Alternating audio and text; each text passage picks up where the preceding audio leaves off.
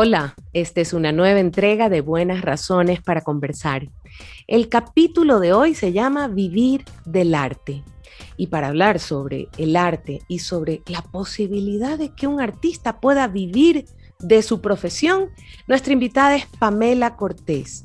En Ecuador y en la región, ella prácticamente no necesita presentación. Es una cantautora muy respetada y muy admirada en el Ecuador y en la región, nuevamente insisto. Vamos a hablar sobre el arte y la pandemia, la posibilidad de seguir haciendo arte en tiempos de pandemia eh, y en tiempos de confinamiento. Vamos a hablar del escenario real al escenario virtual, cómo hicieron para pasar del uno al otro, pero también vamos a hablar de la vocación del arte. ¿Qué hacen todos esos chicos, jóvenes, que sueñan con ser artistas, pero no solo cantantes, pintores, eh, músicos que tocan instrumentos, pueden, pueden realmente perseguir su vocación y perseguir esa profesión? ¿Y cómo hacen para monetizar su trabajo, para convertirlo en una profesión que les da para vivir? Sobre eso hablaremos hoy con Pamela Cortés. ¿Qué edad tenías, Pamela, cuando te conocí por primera vez? Sí, Mónica. Mónica nos conocimos ya haber tenido 11, 12, 11. Ay, Dios mío, eras una criatura y ya tengo 40, entonces han pasado muchos años. Qué grave para mí, qué grave para mí. Lo interesante no, es que para nada, todo es fantástico. Ya entonces se notaba que eras especial y que tenías un talento muy especial. No puedo creer que llevas tantos años en el mundo del arte y de allí es posible vivir del arte en el Ecuador. Claro que sí. Siempre ha sido posible, bueno, no sé, no sé si siempre, pero sí se puede vivir del arte, sí se ha podido vivir del arte. Ahora, yo lo que te estoy diciendo es antes de pandemia. Hasta antes de pandemia, sí era posible vivir tranquilo del arte.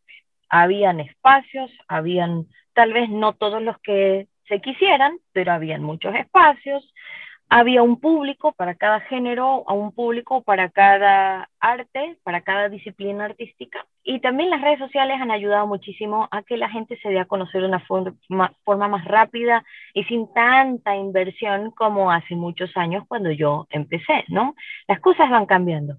Ahora, si me preguntas a raíz de la pandemia si es posible vivir del arte, ahí sí ya eh, yo creo que las cosas cambian, cambian y de una forma muy drástica. Cuéntame un poco qué pasó en pandemia.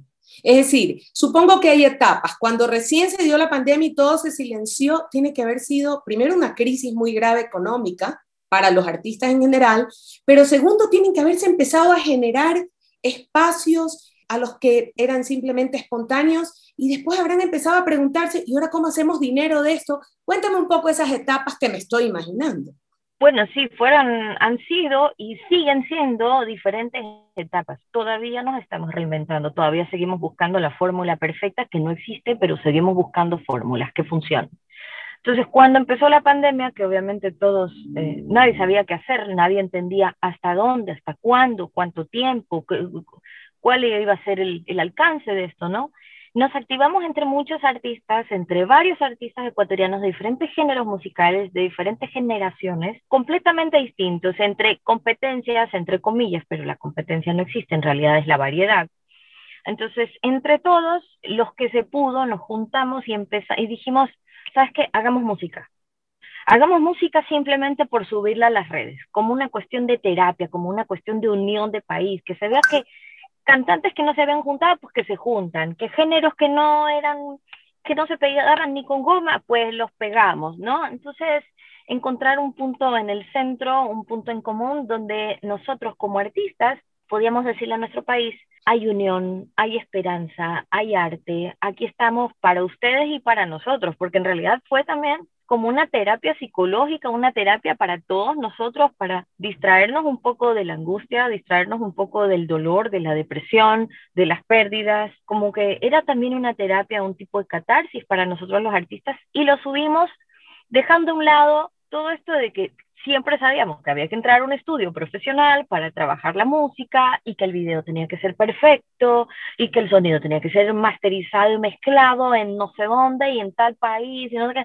Y todo eso se fue al suelo, como en muchas cosas, como no solamente en el arte, muchos volvieron al origen. ¿Y cuál es el origen? El estudio de casa, eh, la forma en cuando grabas tus demos en tu casa, el origen, este fue el origen, ¿no? Trabajar de una forma más natural, más desnuda, más descomplicada. Entonces, el que tenía, yo me fui sin ninguna tecnología, yo, a mí la pandemia me agarró fuera de casa, sin estudio, sin nada, y me tocaba esperar a que los bichitos estos... Las cigarras. las cigarras. Qué manera de hacer ruido. Me tocaba esperar a que las señoritas dejen de hacer bulla después de dos, tres, cuatro horas para yo poder grabar encerrada en un estudio, que digo, en un baño, perdón, en un baño para tener acústica, pero ponía unas toallas como para tener un poco de, que me chupe un poco el sonido, entonces ponía el celular en el que grababa la voz y el celular donde ponían la pista con un audífono turrísimo y así, ah, y otro celular donde grababa, o sea, el celular de mi mami, el celular de mi esposo, el celular de mi papi y el mío, y así, y así se grabó. En algún rato voy a subir unas fotos, porque me tomé fotos de todo eso.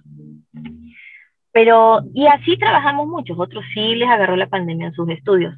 Y entonces de esa forma también logramos descomplicarnos y de alguna forma demostrarnos a, a la gente, ¿no? De, que podía la música y el arte ser descomplicado también. Yo creo que fue también una escuela para nosotros, soltar muchas cosas. De esa forma empezamos, regalando arte, entregando arte, ahí no había ni una ganancia económica en ningún momento y nunca fue la función. De hecho, hubo gente con mala fe que decían que sí, porque al mismo tiempo hubo un anuncio del Ministerio de Cultura, de que se iban a pagar Exacto, se, le iba a pagar a artistas que hagan cosas online, una cosa así, pero eso no tenía nada que ver con este otro proyecto, nos empezaron a maltratar en redes, nos dijeron hasta de qué nos íbamos a morir, hasta que la gente entendió, después de meses, meses. Entonces, fue difícil, fue difícil, sigue siendo difícil, ese fue el comienzo, ¿no? De ahí ya cada uno se fue se fue diluyendo este, este proyecto y cada uno fue agarrando como que encontrando algún camino existen los conciertos online, a partir de eso empezaron los streamings. Creo que Ecuador es uno de los países, uno de los primeros países, uno de los que hizo los conciertos online, que empezó con los conciertos eh, en línea. ¿Y qué tal se vendieron? Tuvimos que vendernos de esa forma, vender nuestros conciertos de esa manera, porque ya, listo, el primer mes estábamos haciendo esto por amor, por arte, por no sé qué, pero después estamos entrando al segundo mes y decimos, ok, ¿cómo vamos a producir? Plata, dinero, ¿cómo vamos a trabajar? Y como normalmente el arte es la ultimísima rueda. Esa era la pregunta que te iba a hacer, perdona que te interrumpa. La gente a veces, y ese escándalo que hablas de redes, que efectivamente ahora lo recuerdo que ocurrió, la gente a veces piensa que puedo ordenar comida y pagarla, puedo ordenar al gafitero que me arregle la tubería y pagarle, pero ¿por qué le voy a pagar a un artista si lo único que hace es cantar? Y entonces, eh, eh, de allí que haya habido el escándalo en redes de por qué pagarle a los artistas cuando hay esta crisis tan tremenda, cuando en realidad los artistas también desayunan, almuerzan y meriendan, digamos, son como todos los seres humanos. Eh, ¿Lograron que la gente valore ese arte y pague por ello? ¿Funcionó o no? Lo estábamos, o sea, estábamos logrando, lo estábamos logrando hasta que salió este anuncio de, del Ministerio de Cultura, que puede que el anuncio del Ministerio de Cultura haya sido algo de muy buen corazón, porque iba a ayudar a la gente de la calle, al guitarrista de la calle, al mimo de la calle, al señor con su requinto que tocaba en las esquinas, a esa gente iba a ayudar. Al que no come hoy día, sino canta hoy día. Exacto, exacto. A diferencia que nosotros, como que muchos de nosotros todavía tenemos algo que podíamos estirar. Ahora, cuando ocurrió todos estos ataques, te prometo que entré en una depresión tan profunda, porque nunca en mi vida, yo le decía a mi esposo y a mis papás que me vieron ahí, yo lloraba todos los días, y lloré creo que una semana entera seguida, pasaba con tecito así, de esos tecitos de vieja como para calmarme, porque me dolió tanto que me hayan insultado, que me hayan maltratado en redes. En mi vida, yo no sé si, yo creo que tengo cuero de chancho, así, el cuerito grueso que yo acepto, dime lo que quieras, pero nunca en mi vida me habían insultado en redes y me habían maltratado de una forma tan... Y dije, no, o sea, ¿por qué si yo solo he hecho arte y me están tratando? Bueno, hasta que mi familia me dijo, a ver, ya, listo, despabilate y continúa. Sigue haciendo tus canciones, sigue con lo de música de caleta, no sé qué, sigue haciendo las cosas y continúa, la gente poco a poco se va a dar cuenta y va a separar las cosas, ¿no? Y así fue. Tomó tiempo, pero así fue. Ha sido difícil, ha sido bien complejo. Nos ha tocado, bueno, empezamos con los conciertos en streaming y, y, creo que mucha gente no entiende y decían, pero ¿por qué se va a ayudar al artista si solo, solo van a cantar, solo van a tocar y ya? Y, Cualquiera canta, yo canto en el baño. ¿Cuál es la diferencia con Pamela Cortés? Exacto, exacto, la misma cuestión. Entonces, sí, y no entienden que es una profesión exactamente igual que otra, que cualquiera, que un economista que va, se prepara, uno fue al conservatorio, tomó clases particulares, después fue a la universidad a estudiar negocios musicales, fue a la universidad a estudiar técnica vocal, así el economista va, estudia, va a la universidad, exactamente lo mismo, pero yo escogí esta extraña carrera del arte, entonces eh, decían, no, ¿para qué? Si no es tan necesario, pero nosotros no podíamos hacer conciertos, no se abrían los espacios públicos, que estaba bien que no se hagan, está bien, estaba bien en ese entonces, pero no encontrábamos la forma y tampoco teníamos ayuda de ningún lado, y si algo queríamos hacer nos atacaban.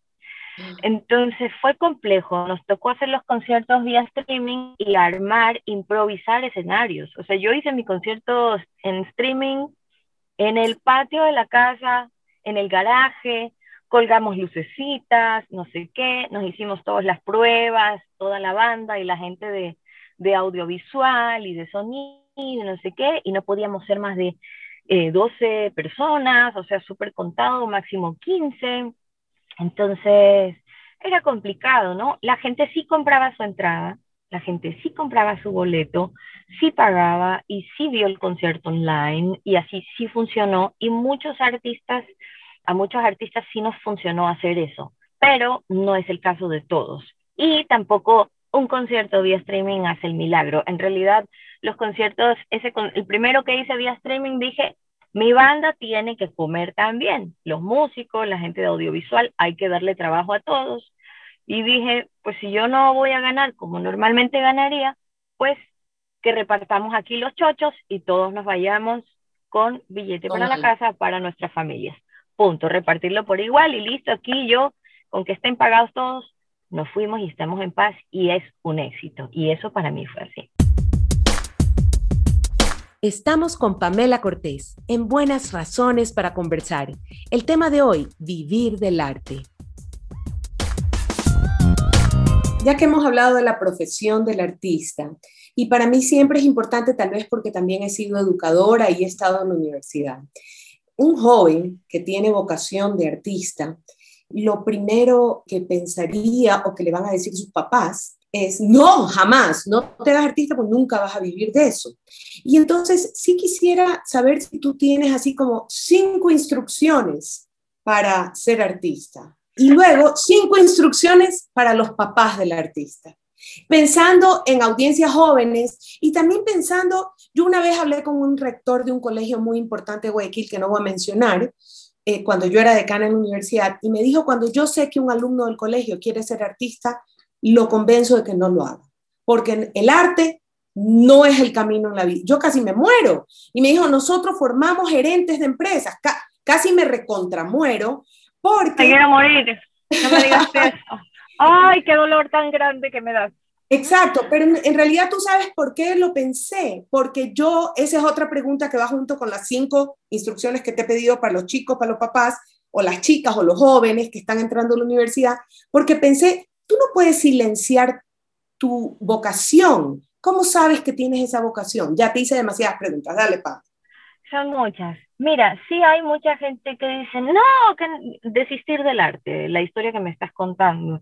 Yo digo, y a ese hombre, a este señor, y a estas personas que piensan así, hay que preguntarles, usted, ¿tiene un cuadro en su casa de un artista? ¿Tiene un cuadro en una pared? ¿Usted tiene una obra de arte de, hecha de madera, alguna escultura en su casa? ¿La tiene? Entonces, ahí hay grandes artistas preparados que lograron hacer este arte para que usted lo compre y lo tenga en su pared. Entonces usted sí es consumidor de arte. Y esos artistas que crecieron, que se prepararon, que fueron en la universidad, que fueron disciplinados, que fueron excelentes, que tuvieron una vocación en la escuela, pues fueron potenciados, apoyados por alguien. Alguien estuvo detrás de ellos. Y esa excelencia que tienen es que los logró hacer que usted compre la entrada a su concierto porque usted va a ver a Luis Miguel, usted va a ver a Manzanero, usted va a ver a, va a, ver a Patricia González, usted, usted sí va a conciertos. Entonces, ¿de qué estamos hablando? No puedes decirle a alguien que no se dedique al arte, más bien, si tú encuentras, aquí te voy a contestar todo mezclado, ¿no? Pero si tú encuentras un, consejo para los para padres o profesores que se encuentran con algún muchacho que tenga la vocación, no que diga yo quiero ser músico para, no sé, tener peladas alrededor, no. Para parecer el artista. Para parecer, no, no.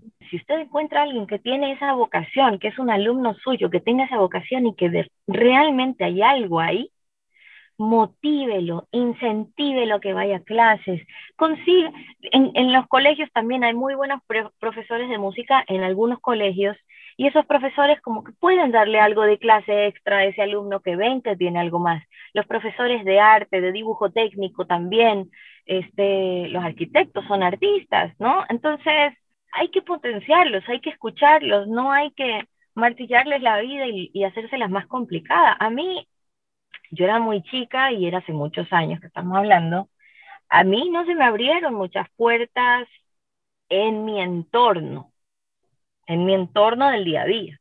En mi colegio, mis panas me trataban súper bien y habían profesores que me trataban divino, pero los que me tenían que ayudar no me ayudaban ni un poquito y muchas veces me ninguneaban eh, lo que yo hacía. Y me decían, bueno, bueno, bueno, usted va a ser así como que cualquier, va a ser una persona profesional o se va a dedicar a eso de la música. O sea, que si iba a estudiar bien, no sé, matemáticas, alguna otra materia, no me acuerdo, pero no era de matemáticas, pero alguna materia del colegio, eh, usted va a ser, o sea, va a ser una persona profesional en la vida y se va a preparar o simplemente va a hacer eso de músico.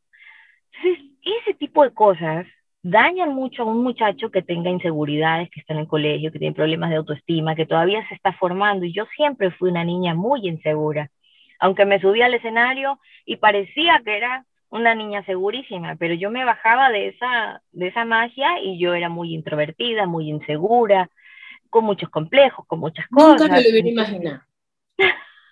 tenía más de lo que se pueda imaginar. Pero además, especialmente tuviste unos padres extraordinarios. Yo me acuerdo de tu papi, tu mami, tu mamá, qué mujer más hermosa. Tuve la bendición de que, por ejemplo, yo iba a casa llorando, hecha un saco de mocos.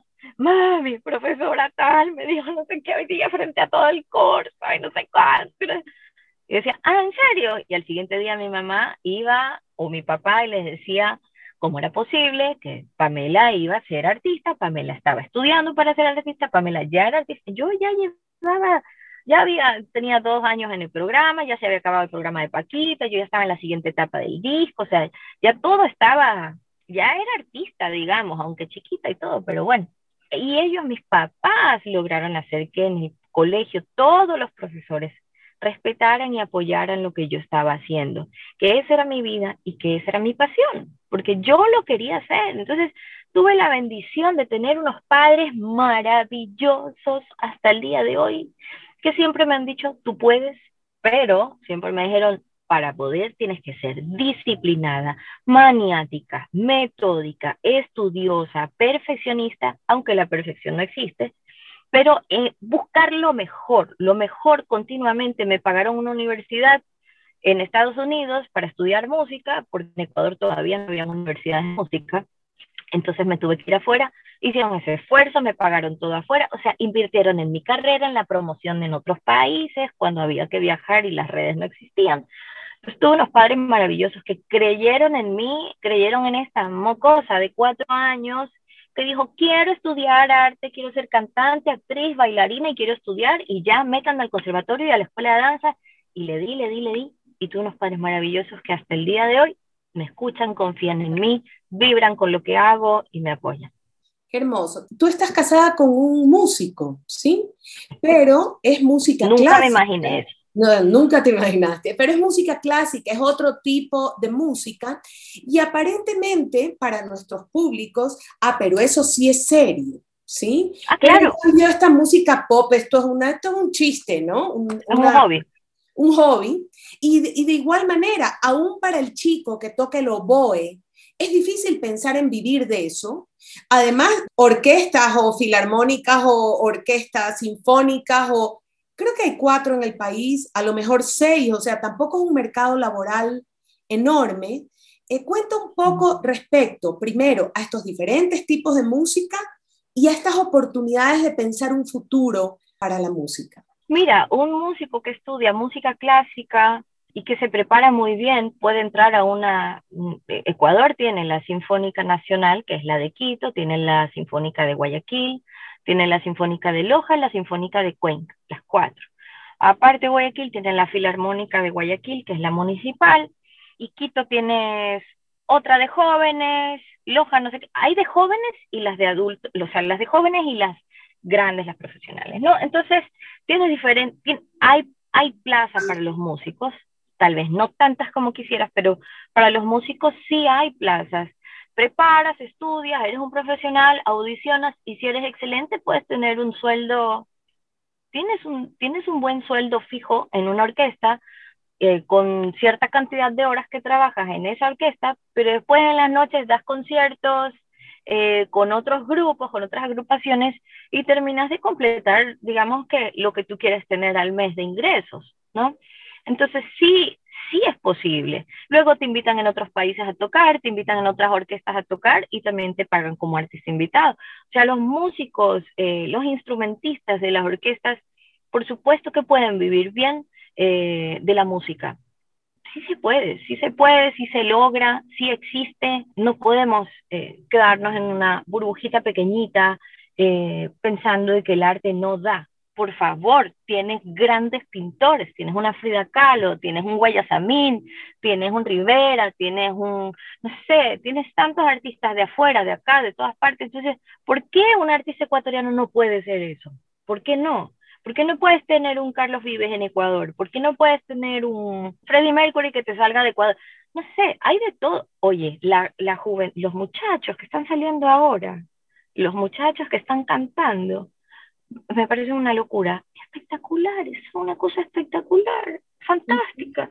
Muchos chicos, y que ahora vienen con el conocimiento de las redes sociales, seguido de que hay padres, hay detrás padres de familia de muchos de estos muchachos que tienen una buena situación económica y que pueden lograr invertir en sus hijos. Entonces, eso es un, ese es otro privilegio, digamos, otra, otra forma, ¿no? Finalmente, eh, recuerda que a su vez los países tienen políticas públicas, hay Ministerio de Cultura en nuestros países, no solo en Ecuador, en varios países. ¿Qué se necesita para estimular y para generar un espacio profesional reconocido que apoye a los artistas? Bueno, en los últimos años se han hecho muchos cambios en la cultura del país. No ha sido suficiente, falta mucho por hacer, muchísimo por hacer, pero se han logrado algunas cosas. Existe, y tenemos que socializarlo también, lo hemos conversado entre algunos artistas, de que tenemos que empezar a hablar de una forma ya más, eh, más de frente, más fuerte, más firme y más constante con la gente en los medios. Vamos a hacer algo al respecto, no de mala forma, sino de socializar. Queremos socializar algo que la gente no sabe. Las empresas privadas, si hoy hay una ley, la ley naranja, si, me, si no me equivoco. Economía naranja, que es un poco de lo que te ha hablado de las cuentas satélites de cultura. Exacto. La economía naranja, eh, entre todo esto de la economía naranja, si una empresa privada contrata a un artista para hacer conciertos como imagen de su empresa, qué sé yo, mira, para motivar el consumo del artista eh, nacional, que me parece súper bien porque vas a crear mejores artistas, van a querer tener eh, estándares más altos, ser mejores, ser más buenos para que los quieran contratar. Entonces, si tú contratas a un artista nacional, en, en tus cuentas después, con los impuestos y todo esto, hay, hay un beneficio inmenso para la, para la empresa en cuanto a su declaración de impuestos, de impuestos a la renta. Entonces, y las empresas no lo saben. Y esto no está desde hoy día o desde ayer, esto ya lleva un rato, ya lleva un rato. Entonces, no están informadas las empresas de que hay algunos beneficios, que hay muchos beneficios de contratar artistas nacionales.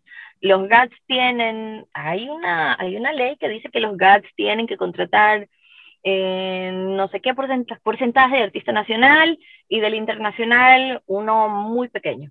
Justamente para que puedas traer a los artistas de afuera, sí, pero también que contrates los tuyos, los nacionales. Había, algo en la ley de comunicación de, que había que contratar artistas nacionales, eh, había que poner en las radios artistas nacionales, me parece que era algo así. Bueno, se propuso la ley del uno por uno. Uno por eh, uno. Después, sí, después no sé si quedamos en dos por uno o en uno por uno, porque hubo mil versiones y mil cambios y cosas. El problema de esto es que sí hubo muchas radios en que decían, bueno, el uno por uno yo lo cumplo, pero yo voy a poner 60 canciones top hits internacionales y después de esas 60 canciones, ¿no? Que te da como 60 canciones, te dan aproximadamente unas 4 horas, ¿no? De programación. Soy pésima en matemáticas, pero me parece que por ahí. 6 por 4, sí, por ahí.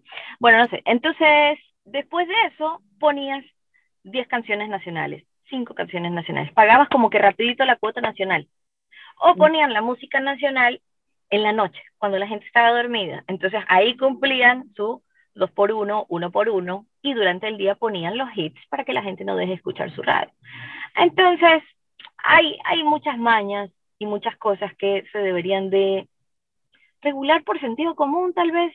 Imponer y regular no me parece, no me parece muy amigable pero también tenemos que encontrar un sentido común, un sentido común y, y, caminar todos, remar hacia el mismo lado, hacia el mismo lugar y, y, confiar y creer en nosotros, abrir las puertas, dejar resentimientos a un lado. el arte es, es fabuloso, el arte es hermoso y hay grandes artistas en, en, nuestro país que tal vez no se les da la oportunidad. Tienes toda la razón. te agradezco de verdad por, por habernos dado tu tiempo. Me has dejado con muchas más preguntas que respuestas, lo cual es bueno.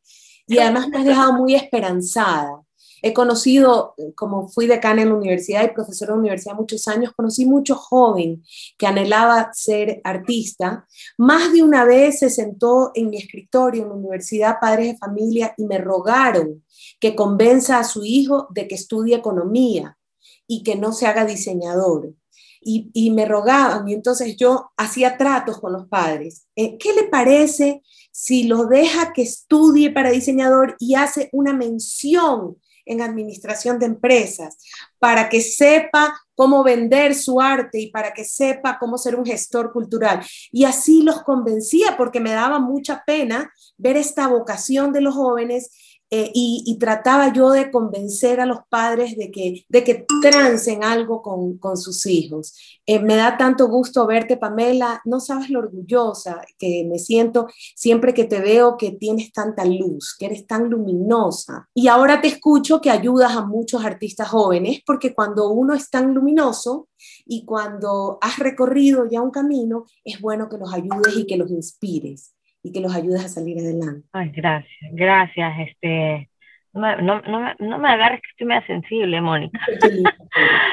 qué, qué, genial eh, tu forma de, de hablar con los, con los padres de estos muchachos y como apoyar a estos chicos, lo que aprende algo de administración, de negocios, para que pues, no, no, vivas en, en, las nubes cantando nomás, que hay que saber del negocio, pero que pueda ser artista, que pueda ser diseñador. Fantástico, Mónica. Mira, el arte es hermoso, el arte es maravilloso, el arte que se respira es una cosa genial.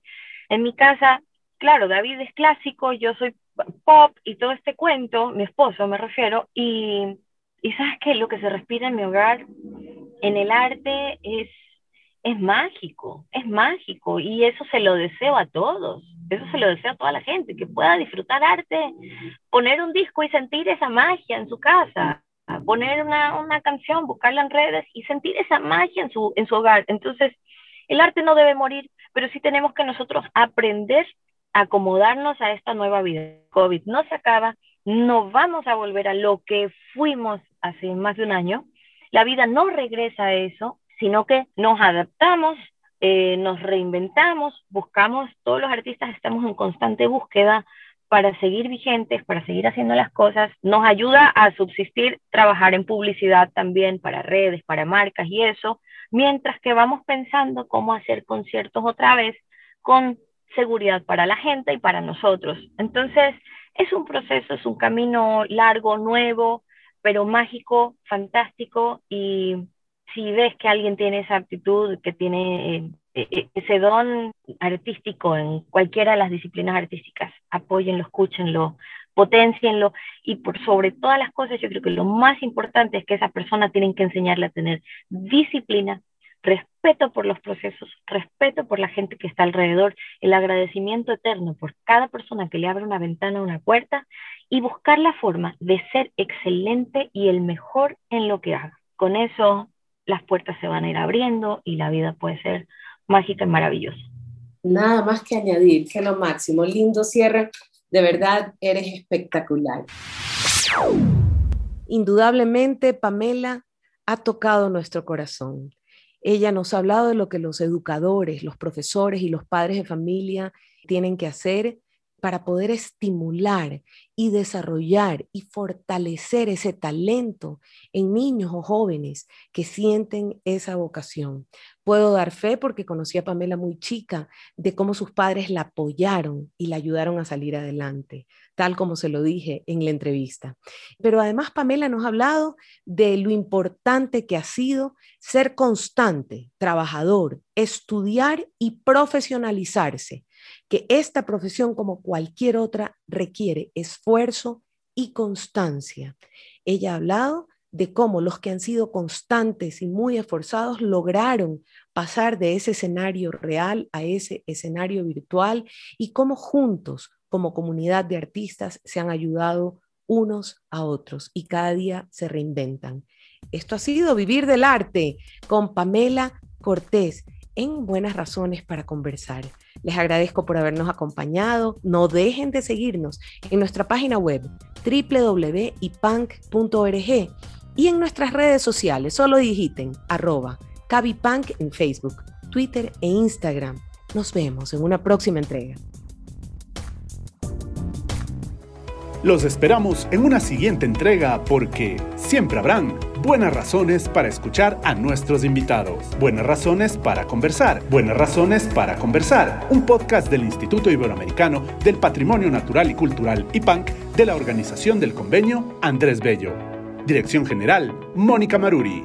Producción y realización, Víctor Novoa.